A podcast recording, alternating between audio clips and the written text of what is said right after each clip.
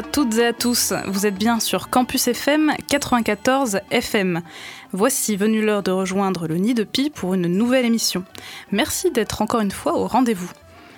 Aujourd'hui est une émission un peu spéciale qui met en lumière des animaux étranges, un peu uniques en leur genre, pour ne pas dire franchement bizarres. Je vous parlerai dans la chronique de deux animaux camoulox, l'ornithorynque et l'oryctérope. J'aurai ensuite la chance de recevoir un nouveau duo après celui des Nat Explorers. J'ai donc la chance de recevoir aujourd'hui Frédéric Blanc, chef de projet au Conservatoire d'espace naturel de Midi-Pyrénées, et Lucas Santucci, photographe, membre de l'agence Zeppelin. Ils viennent nous parler d'une étrange petit animal, le dahu local, qui enchante les cours d'eau des montagnes avoisinantes, le décement des Pyrénées. J'espère que vous êtes prêts, c'est parti.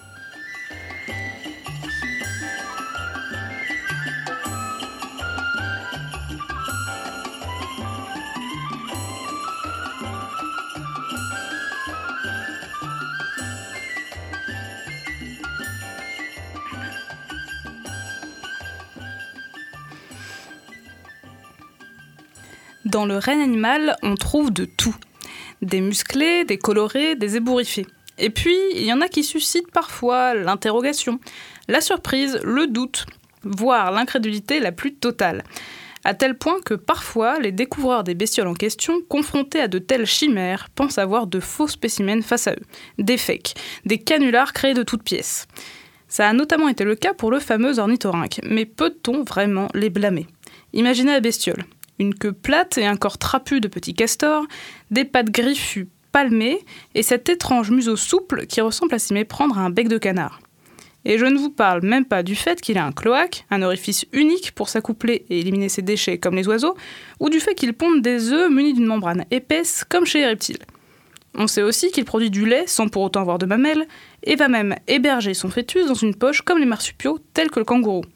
Et en plus de ça, les mâles sont pourvus d'un ergot venimeux sur les pattes arrière, une caractéristique très rare chez mammifères. Bref, c'est un sacré casse-tête. Il est maintenant de notoriété publique que le premier européen à l'avoir examiné précisément, le scientifique britannique George Shaw, s'arma d'une paire de ciseaux et chercha à enlever les coutures qui reliaient le bec au corps avant de constater, affolé, que l'animal était bien réel. Il publiera ses conclusions en 1799 dans le journal The Naturalist Miscellany, ce qu'on pourrait traduire par vrac divers du naturaliste il lui donnera le nom latin de Platypus anatinus, qu'on peut traduire par canard chose à pied plat, plus ou moins. En 1800 et plus ou moins en parallèle, le biologiste allemand Johann Blumenbach le dotera du nom d'Ornithorhynchus paradoxus. Autant dire que l'animal était déjà bien difficile à classer. On sait dorénavant que l'ornithorynque, tout comme les quatre espèces d'échidnés existantes, appartient au club très restreint des monotrèmes, celui des mammifères qui pondent des œufs. Ces animaux font un peu le lien, l'intermédiaire entre les oiseaux et les reptiles d'un côté et les mammifères marsupiaux de l'autre. Mais ça ne s'arrête pas là. Étrange de l'extérieur, l'ornithorynque l'est également à l'intérieur, au fin fond de son ADN. Vous le savez peut-être, nous autres mammifères munis d'un placenta, cette enveloppe qui entoure le bébé dans le ventre de sa mère, nous possédons 23 paires de chromosomes, dont une seule et unique paire de deux chromosomes que l'on appelle chromosomes sexuels. Et cette paire unique de chromosomes diffère selon que l'animal soit mâle ou femelle. On obtient XY chez le mâle et XX chez la femelle. Et quand il y a fécondation, le futur bébé récupérera la moitié du matériel génétique de sa mère, forcément à X, et l'autre moitié de son père, aléatoirement soit X, soit Y, ce qui déterminera le sexe du bébé à naître. Or, chez l'ornithorynque, il y a 26 paires de chromosomes, dont non pas une, mais 5 paires de chromosomes sexuels. Les femelles ont 5 paires XX, les mâles 5 paires XY.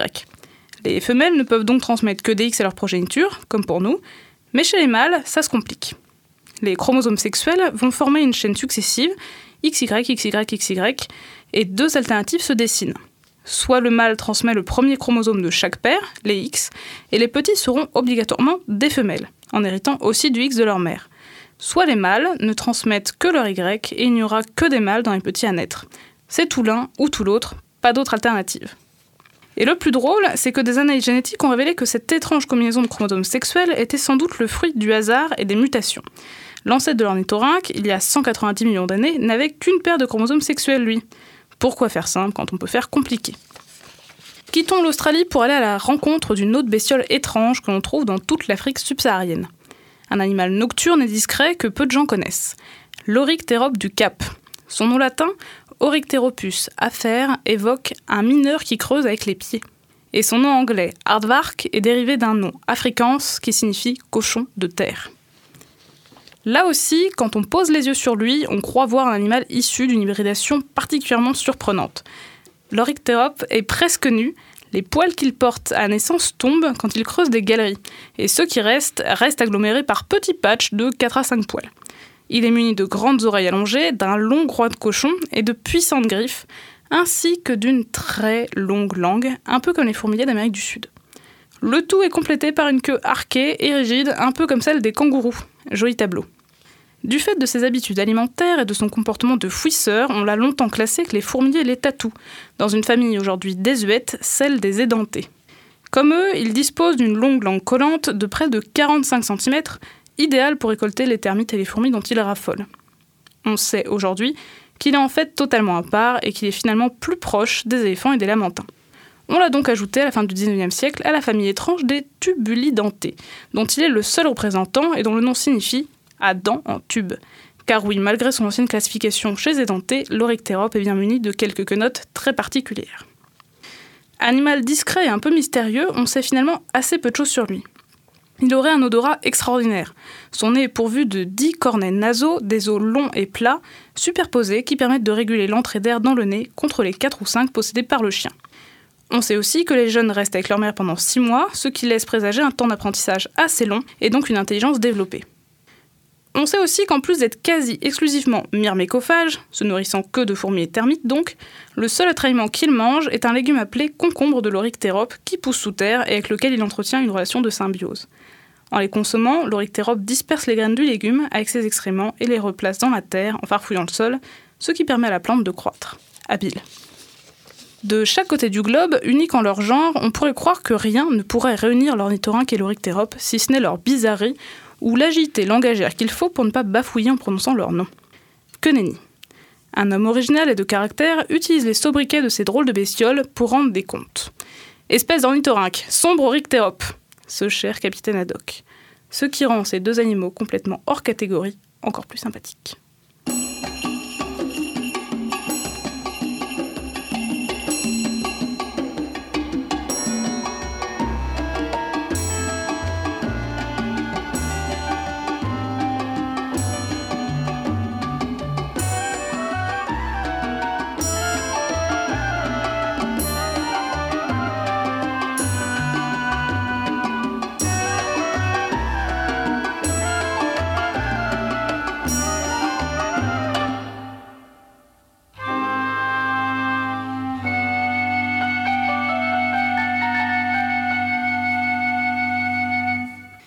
Et nous revoilà avec nos deux invités, Frédéric Blanc, chef de projet au Conservatoire d'espace naturel de Midi-Pyrénées, et Lucas Santucci, photographe, membre de l'agence Zeppelin, qui viennent nous parler du décement des Pyrénées et du livre qu'ils ont créé à son sujet.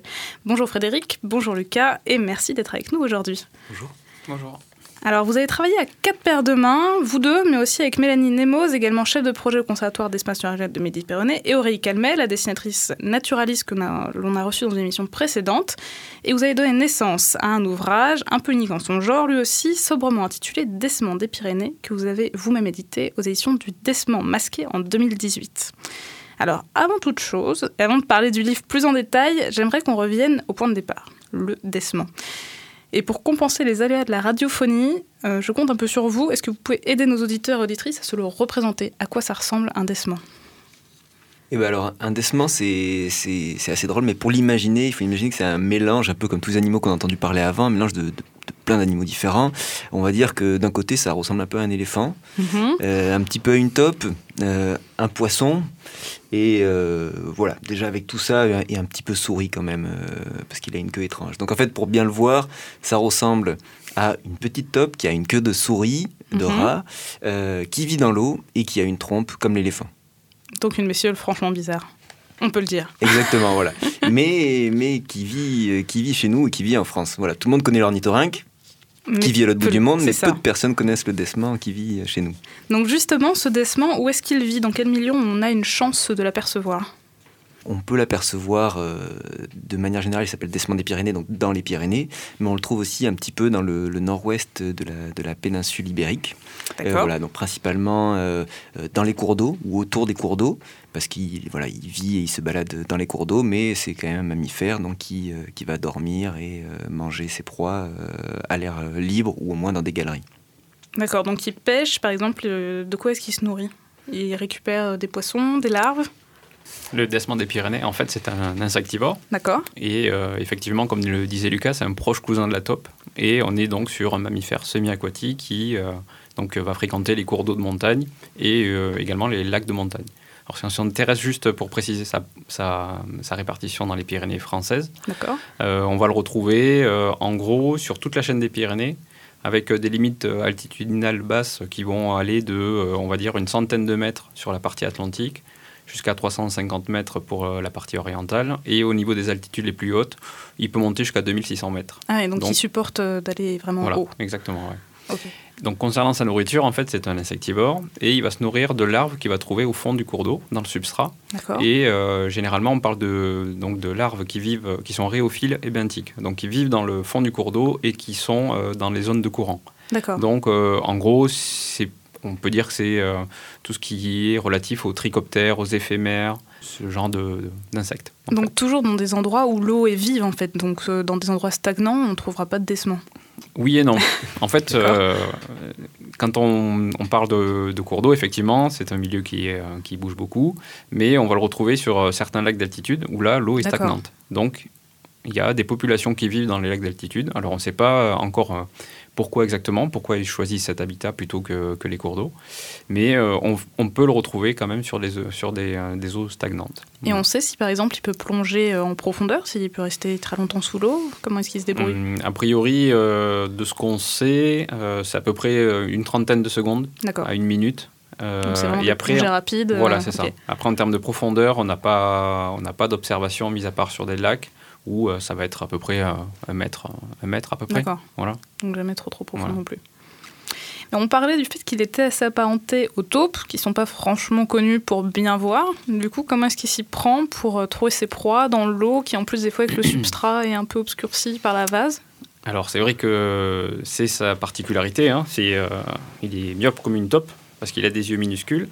Euh, a priori, il n'y voit pas grand-chose. Et euh, comme le disait Lucas, euh, dans son imaginaire, il a une trompe d'éléphant. Effectivement, c'est une, ça s'apparente à une trompe d'éléphant, c'est-à-dire qu'il a la coalescence de la lèvre supérieure et du nez qui forme une trompe. D'accord. Et cette, cette trompe, elle est munie d'organes sensoriels très développés, des vibrisses autour de cette trompe, comme les chats, ce qui lui permet en fait de, de connaître de manière sensorielle son territoire. Donc il a une cartographie sensorielle de son territoire, et c'est par ce moyen-là qu'il va détecter sa nourriture et se déplacer. Et euh, ce, qui est assez, euh, ce qui est assez formidable, c'est que, on le disait tout à l'heure, donc il évolue dans des cours d'eau qui sont rapides, il a des mœurs euh, nocturnes, mais aussi diurnes, mais quand même la nuit, il va plus loin et plus longtemps chercher sa nourriture, et il se déplace très très vite. D'accord. Donc voilà, il y a une capacité de déplacement très rapide. Et quand on s'imagine que c'est euh, par le toucher, c'est euh, assez particulier. Oui, il y a sûrement encore des choses d'ailleurs qu'on ne comprend pas euh, au niveau de, de l'animal parce qu'il y a des, des, comportements sur les observations qui sont très étonnantes où il va pouvoir prendre, choisir des angles, choisir des trajectoires de manière extrêmement rapide, des fois sans même toucher le fond de l'eau. Et on peut se demander comment, comment il arrive à faire ça, quoi. Avec seulement une trompe en étant aveugle. Ça, parce qu'il est quasiment aveugle. c'est ça, il est quasiment aveugle. Mm. Exactement. Et au niveau de son comportement, alors là aussi, puisqu'il n'est pas facile à observer, j'imagine qu'on ne sait pas grand-chose, mais est-ce qu'on sait s'ils vivent seuls, plusieurs, s'ils ont un grand territoire? Eh bien alors, Normalement, le, le voilà, il, est, il vit assez seul. Euh, bien sûr, il y a un moment donc, où il faut forcément qu'il y ait euh, un accouplement, mais de manière générale, il est plutôt solitaire. Et euh, son territoire va être autour voilà, de, 500 mètres de linéaire de cours d'eau, sachant qu'après, il y a eu des observations qui ont été faites et des études dont Frédéric va pouvoir parler, qui montrent des mouvements beaucoup plus importants. C'est ça. En fait, on, on estime qu'un qu des Pyrénées a à un moment donné un territoire d'à peu près 500 mètres de cours d'eau, euh, à l'intérieur de laquelle il y a le territoire de la femelle. Voilà. Avec plusieurs gîtes euh, sur ces 500 mètres. Mais en fait, euh, on ne peut pas parler de domaine vital, Hmm. puisque euh, on a fait les études avec de la génétique sur les, sur les crottes, parce qu'il est tellement difficile à voir qu'il fallait qu'on trouve un moyen pour l'étudier. Donc on a travaillé sur les, sur les crottes, on fait de la génétique à partir donc, de- des crottes, et on s'est aperçu que euh, le desman avait des capacités de déplacement beaucoup plus importantes que ce qu'on pensait. De l'ordre de 500 mètres, c'est pas Bah grand-chose. Et on a des individus qui, euh, eux, se sont déplacés sur euh, un pas de temps d'une année de plus de 18 km Ah oui, quand même. sur euh, de l'aval vers l'amont. Alors, euh, on a retrouvé un même individu à un an d'intervalle, mais on ne sait pas s'il a mis un an pour faire ces 18 km ou s'il a mis une semaine. Et puis Donc voilà, il y a encore. ouais. Voilà, Mm. oui, ou s'il a fait les allers-retours. Donc on pense que le desman, en tout cas les, les petits noyaux de population, sont capables d'utiliser un territoire euh, à un moment donné, Ouais. à un instant T, et euh, se déplacer sur le bassin versant, soit plus en amont, soit plus, euh, soit plus en aval. Mais surtout que ce sont des, des petits animaux. Enfin, on l'a pas dit, mais c'est pas très très grand un desman. Donc Non, euh, faire non. 18 km à pattes euh, en ne voyant pas grand chose. C'est ça. Ça fait euh, 25 cm avec la queue, ça fait à peu près 60 grammes. Ah oui. Donc euh, voilà, c'est une euh, petite boule de poil qui, euh, qui est très très rapide, une petite torpille dans l'eau, voilà, qui a besoin de, de beaucoup de nourriture finalement pour se déplacer parce que étant hyper actif, Ah oui, euh, voilà, beaucoup d'énergie, quoi. ouais, beaucoup d'énergie dépensée. C'est l'écureuil des cours d'eau, quoi. Alors, je voulais savoir aussi, est-ce que c'est un animal qu'on connaît depuis longtemps? Parce qu'aujourd'hui, c'est vrai qu'on a peu d'informations sur lui, mais est-ce que. euh, c'est vrai que dans les Pyrénées, on parle de l'ours, euh, qui fait partie du folklore, il est inclus dans, dans les fêtes, etc. Mais qu'est-ce qu'il en est du desman Est-ce qu'on le connaissait déjà? Est-ce qu'il y a des histoires euh, sur cet animal-là ou pas trop? Alors le desman des Pyrénées, il est connu de...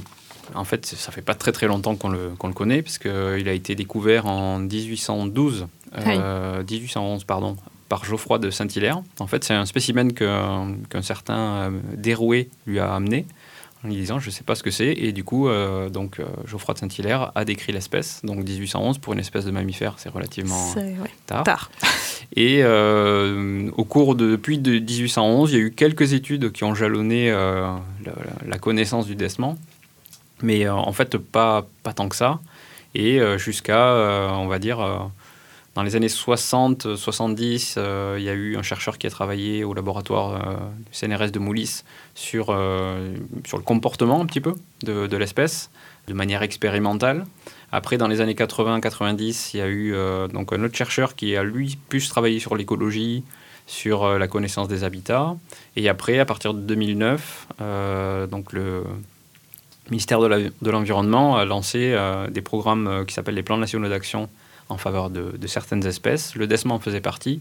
Et à partir donc, de 2009 jusqu'à aujourd'hui, euh, des moyens ont été mis pour mieux connaître l'espèce sur son habitat, son écologie, sa biologie, ses menaces. D'accord, Donc donc voilà. c'était vraiment une des, un des objectifs, oui. quoi, vraiment. euh, Je reviens un peu en arrière, j'ai quand même oublié un personnage important dans, dans la connaissance, c'était Eugène donc, D'accord. qui, était le, qui a été conservateur de- du Muséum d'histoire naturelle de Toulouse et qui a fait la première, euh, on va dire, première thèse sur euh, l'histoire naturelle de- du desman des Pyrénées et qui a euh, beaucoup travaillé sur sa description morphologique, son anatomie.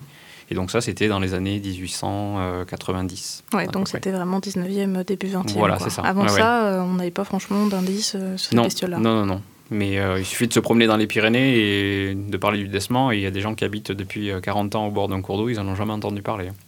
Ouais, donc c'est vraiment un animal euh, très difficile à observer. Voilà. Il n'y a aucun trait culturel comme l'ours, euh, des, Ouais. des- des légendes, des histoires. Le desman des Pyrénées, à ce jour, en tout cas dans les Pyrénées françaises, on n'a jamais euh, eu d'histoire relative à cette espèce-là. On a juste un petit témoignage d'un collègue euh, espagnol qui a recueilli un petit récit d'une mamie qui habitait dans un village au, au fin fond de l'Aragon, qui disait que pour qu'un homme soit bon à marier, il fallait qu'il capture un desman à la main. Voilà. Ce qui était quand même déjà une prouesse. Donc euh, les hommes étaient moins mariés euh, avec plein de qualités. Quoi. ça. Et que le, en fait, la, la peau de desman servait à protéger la robe de mariée qui était euh, conditionnée dans une, euh, dans une caisse en bois. Donc ça la protégeait des mites. Juste une peau une- de petits desmans, Deux, ça trois, je pense. Après, euh, dans les détails, je sais pas, mais euh, Parce que pour attraper trois desmans, c'est quand même plus compliqué d'en avoir un. Donc, euh, effectivement. Mais quand on. Comment dire Quand on observe le desman un petit peu, qu'on voit un petit peu ses. euh, ses, euh, comment dire son, son rythme, habitudes, ouais. son- ouais, ses Mm. habitudes, euh, c'est pas si faux que ça, parce que le desman, il a quand même... euh, Lucas, tu pourrais en parler, toi, puisque tu as, as pu, as pu l'observer sous l'eau. Ouais, c'est- voilà, c'est- c'est qu'il est très régulier dans ses sorties. Donc, euh, si euh, on a la chance d'avoir un desman euh, voir sortir. Bien tout le temps au même endroit. Généralement, on peut, sur quelques jours en tout cas, euh, il est quasiment à l'heure pile euh, à la sortie de son gîte. Donc, euh, quelque part, il suffit de de mettre la main dans l'eau et peut-être pouvoir l'attraper. Oui, c'est vrai qu'il est, il est très prévisible. On peut, euh, on peut voilà, une fois qu'on l'a bien observé, qu'on a compris comment il fonctionne, le, le suivre, euh, être très proche de lui. Et il a la particularité de, de ne pas du tout. Il n'a pas peur de l'homme. voilà, c'est ça. Comme il est aveugle, etc., il s'en fout totalement. Il est extrêmement rapide, donc on a l'impression qu'il est peureux, qu'il s'enfuit. En fait, non, c'est son comportement normal, euh, c'est sa vitesse normale. Il est tout le temps hyper speed. Et en fait, euh, ben voilà, Et quand on est, une fois qu'on est très proche de lui, moi qui étais dans l'eau pour faire des images sous-marines de l'animal, ça m'est arrivé qu'il puisse me monter sur le bras ou qu'il Ouais, puisse euh, euh, voilà, gratter sous mon pied. Donc c'est des moments où euh, voilà, ça serait entre guillemets possible de l'attraper. Et ce qu'on peut aussi imaginer à l'époque, c'est que sûrement il y avait peut-être plus de décements aussi, Aussi. qu'il n'y en a aujourd'hui. Et que euh, le décement était plus facilement visible. On s'y euh, intéressait voilà, moins, du coup, On s'y intéressait moins, courant, euh, exactement.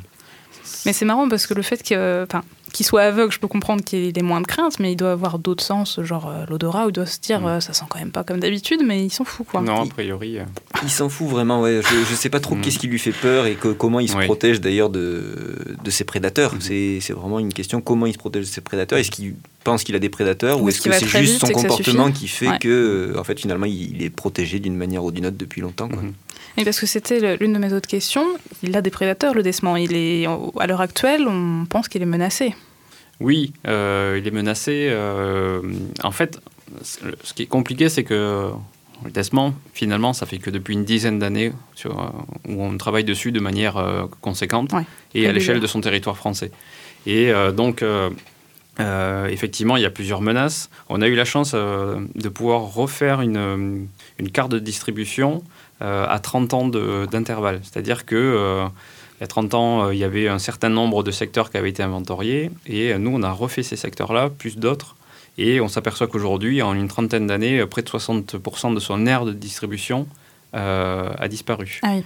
Donc c'est le côté environnement en fait. C'est son milieu qui aurait été dégradé. A priori, euh, ça, c'est un, un facteur, euh, un facteur clé, parce que son, son aire de répartition, en fait, se contracte sur les hautes altitudes, et le, un, un des problèmes aussi importants, c'est que son aire de distribution se fragmente. Donc, ça isole des noyaux de population qui sont forcément plus fragiles euh, face à une menace. La fragmentation, par exemple, c'est par les routes, ce genre de choses? Comment Alors, que... ça peut être par les routes, ça peut être aussi par des, des, des ouvrages, par exemple hydroélectriques, des Mhm. grands barrages euh, construits euh, qui, qui bloquent, par exemple, une rivière sur Ouais, ouais. 80 mètres de haut avec des versants très abrupts. On, peut, on pourrait imaginer que ça isole des noyaux de population et que ça, euh, ça, ça limite l'échange de, flux, euh, de flux génétiques. Donc ça, ça c'est euh, des points qui sont euh, à l'étude. On est en train de, de voir un petit peu euh, effectivement si ça c'est un facteur limitant. Et euh, si on a un noyau de population comme ça qui est isolé, euh, forcément le décement a des prédateurs. Bon, euh, par exemple la loutre est un prédateur. D'accord. Donc euh, c'est un prédateur naturel, on va dire. Euh, contrairement au vison d'Amérique, qui lui, voilà, est issu de lâcher de, de centres d'élevage pour la fourrure, une économie qui fonctionnait pas, donc on a lâché certains visons dans la nature, et cette espèce étant très op- opportuniste, euh, voilà, il y a, des, il y a des, des cas, des témoignages de, de capture de décement, et de, notamment en Espagne, beaucoup. Par Donc, ces bisons et par... par le euh, vison, d'accord. voilà, et la loutre aussi. Mais euh, voilà, un noyau de population avec euh, isolé avec l'arrivée du vison d'Amérique, forcément, ça va augmenter la disparition de ce noyau de population. Ça fait du dégât. Voilà. Alors, ne bougez pas, on vous propose une courte évasion musicale. Restez à l'écoute, on revient tout de suite sur Campus.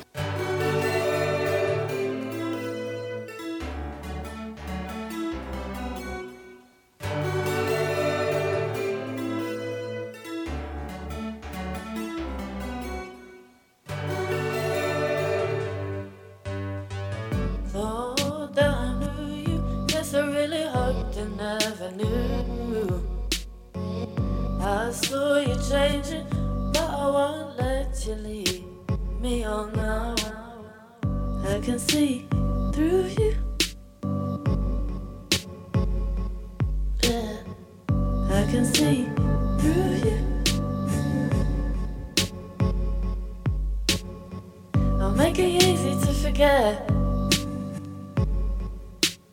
That's just what I need. I need. Better not believe when I say.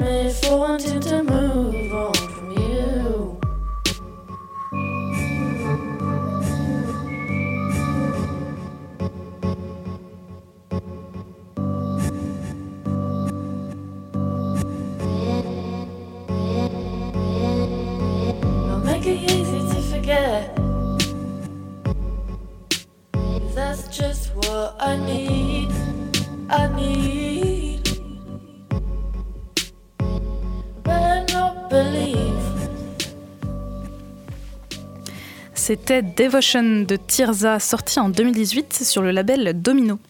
Vous êtes toujours sur Campus FM 94 FM dans l'émission Le Nid de Pie et je reçois aujourd'hui Frédéric Blanc, chef de projet au Conservatoire d'espace naturel de Midi-Pyrénées et Luca Santucci, photographe, membre de l'agence Zeppelin. Et ils viennent nous parler tous deux du décement des Pyrénées et de leur livre du même nom. Alors on en parlait dans la première partie de l'émission, le décement a pas mal de particularités, mais je voulais savoir, outre cette aura de mystère, pourquoi vous en avez fait le héros de votre premier ouvrage? À quand est-ce que ça remonte cette passion euh, pour cette drôle de bestiole? Cette passion pour le Desmond, moi, c'est quelque chose qui remonte à loin. Euh, ado, voilà, étant de, de- des- Pyrénées, Pyrénées-Orientales, euh, je traînais beaucoup dans la montagne. Et voilà, comme tout euh, randonneur qui traîne beaucoup dans les Pyrénées, on nous parle du Desmond, on nous dit que c'est la bête à voir, euh, qu'il faut trouver. Donc j'avais monté des petites expéditions, etc., avec mes cousins pour essayer d'aller voir cet animal, sans, comme beaucoup de personnes, en fait, ne jamais arriver à le voir. Voilà, puis je suis passé à d'autres choses euh, dans ma vie, euh, euh, la photo, etc. À cette époque, j'étais pas du tout photographe. hein. Et puis, ouais, je suis devenu photojournaliste. Et puis, un, un jour, j'ai rencontré euh, Fred sur un festival. Et ça a été, voilà, le, le- coup de foudre. le Le coup de coup de foudre foudre. direct. Il m'a parlé d'une petite bête à trompe qui vivait dans les Pyrénées.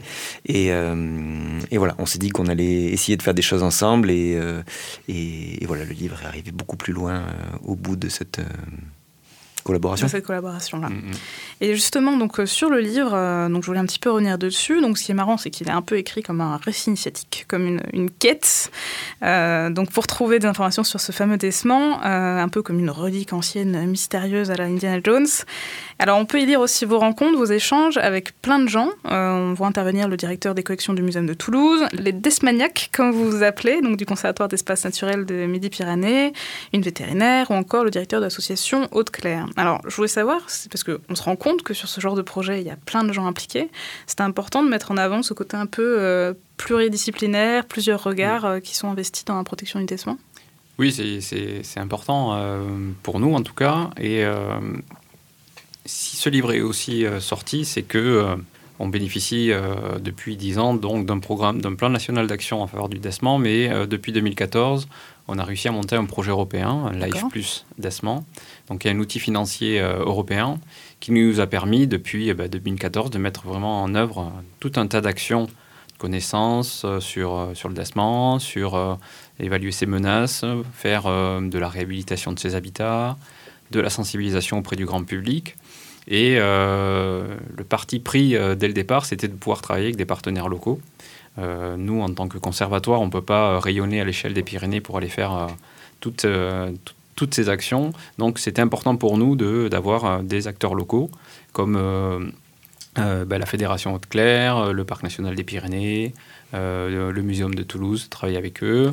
Donc voilà, avoir tout un tas de partenaires comme ça pour pouvoir mettre en œuvre les actions et pouvoir, euh, entre guillemets, porter la parole euh, Du décement. du décement euh, de manière locale. Et du coup, on parlait de protection, donc euh, même si on le connaît mal, aujourd'hui, il y a quand même plusieurs choses qui existent pour faire connaître le décement et pour le protéger. Donc vous parliez du LIFE plus décement, mais il y a d'autres projets qui sont euh, actu- actuellement en cours. Alors le LIFE, en fait, c'est euh, c'est ce qui permet de mettre en œuvre toutes ces actions. Et, et parmi ces actions-là, il y a des actions de connaissance, de protection. Et euh, aujourd'hui, on est euh, assez, euh, assez content parce que le décement des Pyrénées, finalement, commence à être connu à la fois du grand public, mais aussi des gestionnaires et usagers des cours d'eau. D'accord. Euh, parce qu'avant, bah, c'était une espèce. euh, on, voilà, on va Oui. construire un barrage, on va euh, réhabiliter une, une berge parce que. Parce qu'elle est en mauvais état, etc. Aujourd'hui, le décement est pris en compte de manière systématique dans toutes les procédures d'aménagement. Donc, on a réussi à créer un outil d'alerte cartographique qu'on met au service donc, euh, des usagers des cours d'eau, les services instructeurs, comme, euh, comme l'ADREAL, les DDT, etc. Et aussi pour, euh, pour le grand public. Et euh, cet outil d'alerte montre la répartition du décement. Et si le projet d'aménagement est sur un- une zone d'occupation euh, ou de présence du décement, il faut le prendre en compte systématiquement. Et euh, donc, on a mis en place des, euh, des livrets euh, qui permettent aux aménageurs de prendre en compte le décement et de, voilà, de protéger à la fois l'espèce, mais aussi et surtout son habitat. Bah oui, Voilà. faire gaffe de ne pas mettre n'importe où, n'importe quoi là où il y a voilà. du décement. Alors là aussi, donc euh, tous les deux, vous ne vous cantonnez pas du travail de labo ou de bureau, hein, loin de là. Donc vous allez régulièrement sur le terrain. Moi, je voulais savoir un peu concrètement à quoi ça ressemblait. Donc vous, par exemple, Frédéric, quand vous devez récolter des informations, donc on disait le décement euh, est très dur à voir ou à Mhm. attraper. Comment est-ce que vous y prenez? Alors, ben, il y a plusieurs, euh, plusieurs manières. Euh, donc, euh, comme je le disais tout à l'heure, il est tellement difficile à trouver qu'il faut qu'on trouve un moyen pour travailler sur l'espèce sans le voir. Donc, euh, une des façons les plus efficaces, c'est de travailler sur ses crottes. Alors, c'est pas très sexy, mais c'est pas très gros aussi, parce que pas si très c'est une bestiole de en 60 plus, grammes, euh, donc c'est des petites crottes qui font, on va dire, 2 cm, un peu tortillonnées qu'on va retrouver sur les, sur les cailloux émergents des rivières. Donc euh, voilà, les dès que trouver le déjà. niveau, c'est ça, dès que les niveaux montent, c'est, euh, ça disparaît. Dès qu'il pleut, ça se dissout. Donc c'est assez difficile à, à trouver. Mais en même temps, c'est une mine d'informations, parce que grâce à- aux outils génétiques, on arrive à savoir euh, si c'est vraiment du décement, qu'est-ce qu'il mange, et on arrive à faire de l'individualisation. Donc ça permet de savoir un peu comment sont structurées les populations. Après, donc ça, c'est- ça, ça a été une, une grande période d'inventaire, ce qui nous ont permis de, de- de réactualiser la carte de répartition. Et après, il y a des endroits où on ne trouve pas le, on trouve pas de crotte. On ne sait pas, euh, voilà. Et on, on a beau y passer plusieurs fois, on ne trouve pas. Donc on essaie de faire des captures. D'accord. Donc euh, ça, c'est assez sympa. C'est assez euh, Physique. con- physique, contraignant, puisque en gros, euh, on arrive sur un secteur donné, on va, on va poser une cinquantaine de pièges. Donc c'est des, comme des nasses à poissons euh, dans le cours d'eau. Donc on arrive en début d'après-midi, euh, on se dit on va mettre une cinquantaine de pièges sur euh, 300 mètres de cours d'eau linéaire. Et entre 20h le soir et 7h du matin, on va relever les pièges toutes les heures, euh, heure et demie. La pour nuit voir aussi, le jour. La le temps. nuit, ouais, surtout la nuit. Et euh, donc voilà, euh, toutes les heures euh, 30, on va euh, relever les, les 50 pièges pour voir s'il y a du décement. Et si on a la chance, on peut en avoir un, voire deux, mais c'est quand même... C'est une très bonne journée quand on c'est attrape une plusieurs. super journée, voilà, c'est ça. Alors au début, tout le monde est enthousiaste, tout le monde veut venir voir relever les pièges avec nous, et puis à 3h du matin, tout le monde dort. ça, c'est c'est sûr. motivés, Mais par euh. contre, dès qu'il y en a un, tout le monde est réveillé, tout le monde arrive, et puis euh, voilà. Et du coup, une fois que vous avez l'animal, vous faites quoi? Vous faites un prélèvement de sang? Est-ce que vous les marquez? Est-ce que comment vous- si vous les retrouvez la bestiole plus tard, savoir si vous les avez déjà attrapés? Tout dépend de, de l'étude qu'on souhaite mener. Euh, donc, dans les secteurs où on ne sait pas si l'espèce est présente, si on, on a le, on a la chance de capturer un décement, on fait, euh, en fait, on fait des prélèvements de poils pour la génétique. D'accord. On va le peser, on va le sexer, on va essayer de lui, de lui donner un âge. Et euh, en gros, euh, les manips durent 2 minutes 30. Ouais, donc, on le relâche après aussitôt. L'idée, c'est vraiment pas de, bah, De- pas être stressé. Quoi. voilà, c'est ça. Donc, euh, on relâche vite l'espèce. Et après, en fonction des études, par exemple, là, on a travaillé sur essayer de comprendre comment le, le décement réagissait en fonction de la fluctuation des débits. Euh, donc là, pour le suivre 24 heures sur 24, on le capture et on lui pose un petit émetteur. Donc, on fait du, du radio tracking. ok, pour le Donc, retrouver. voilà, donc on lui pose un petit, euh, un petit émetteur sur, euh, à la base du dos. Et là, encore une fois, c'est très contraignant puisque toutes les 20 minutes, 24 heures sur 24, on fait des points pour savoir où, où est-ce qu'il est et quel type d'activité il a. Comme ça, ça, lui perm- ça nous permet d'avoir un, un rythme d'activité sur un temps donné et euh, des déplacements. Et ça, on va le corréler avec la, la fluctuation des débits pour voir un petit peu euh, comment, euh, comment réagit le décement à des, à des phases de changement de son, de son habitat. Puis il faut pas qu'il la perde, parce que comme on le disait, c'est une bestiole rapide dans les cours d'eau, etc. Euh, il faut pas qu'il perde l'émetteur en, C'est ça. en cours de route. C'est ça, ouais.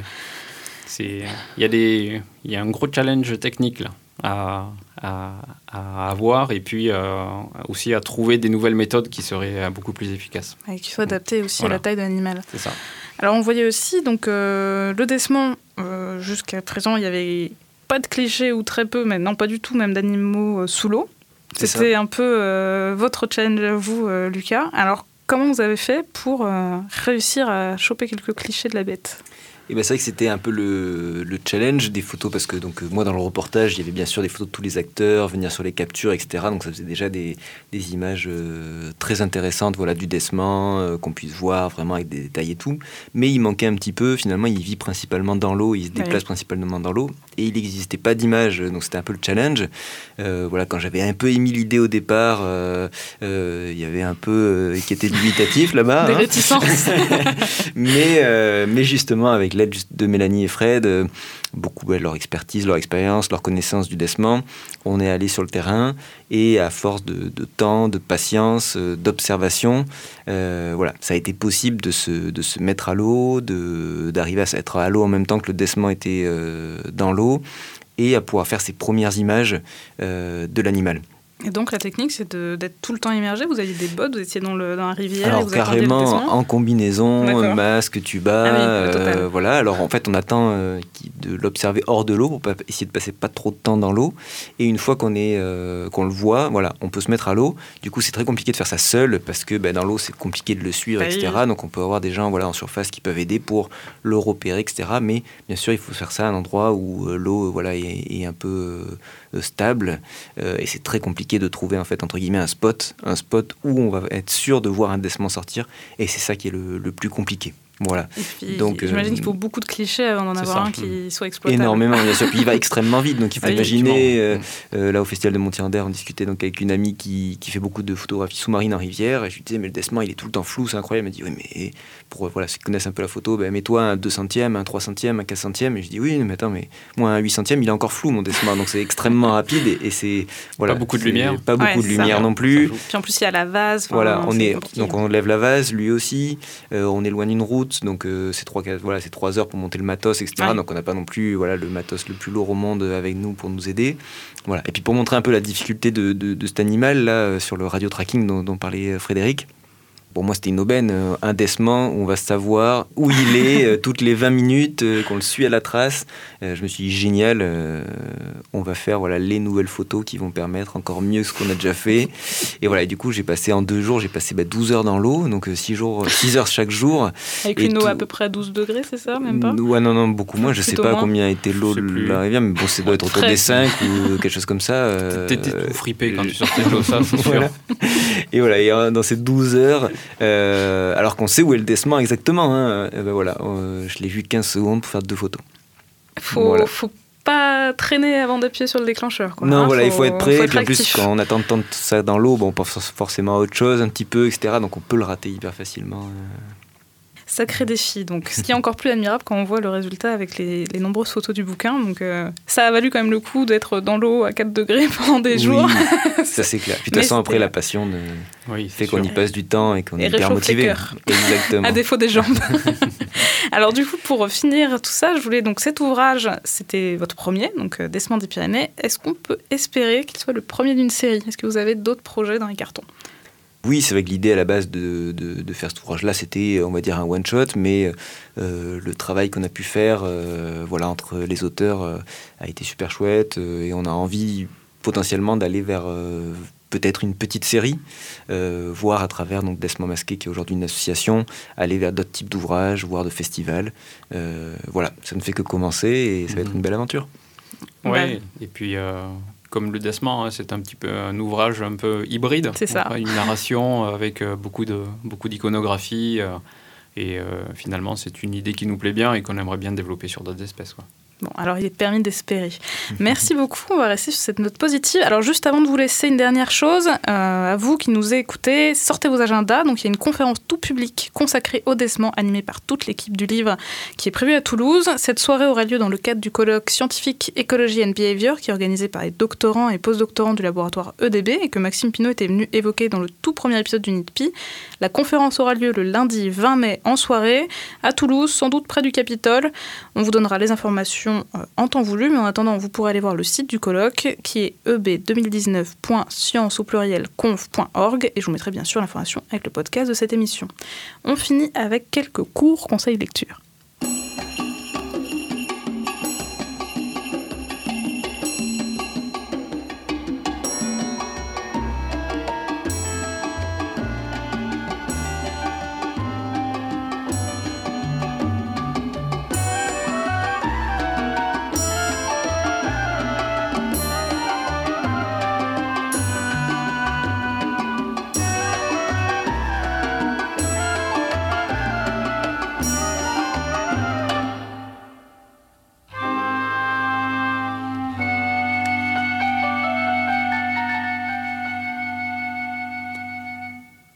Pour l'émission, je vous conseille deux ouvrages à mettre entre toutes les mains.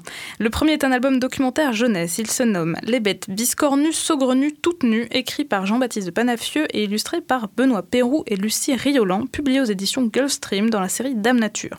Et ce livre met en avant les bestioles les plus étranges, à l'image de cette chronique. Donc on y parle d'axolotes, dont les membres peuvent se régénérer, du solénodon, une musaraigne géante à la morsure venimeuse, en passant par le moloch, un lézard du désert hérissé d'épines capable de projeter du sang par le coin de ses yeux pour chasser les ennemis. Nul doute que vous serez surpris au détour de ces pages. Le livre allie sur chaque double page des informations courtes et concises avec un dessin réaliste de chaque animal et plusieurs petits dessins humoristiques. C'est instructif, drôle et joli, un incontournable comme tout le reste de la collection paru chez Gulfstream.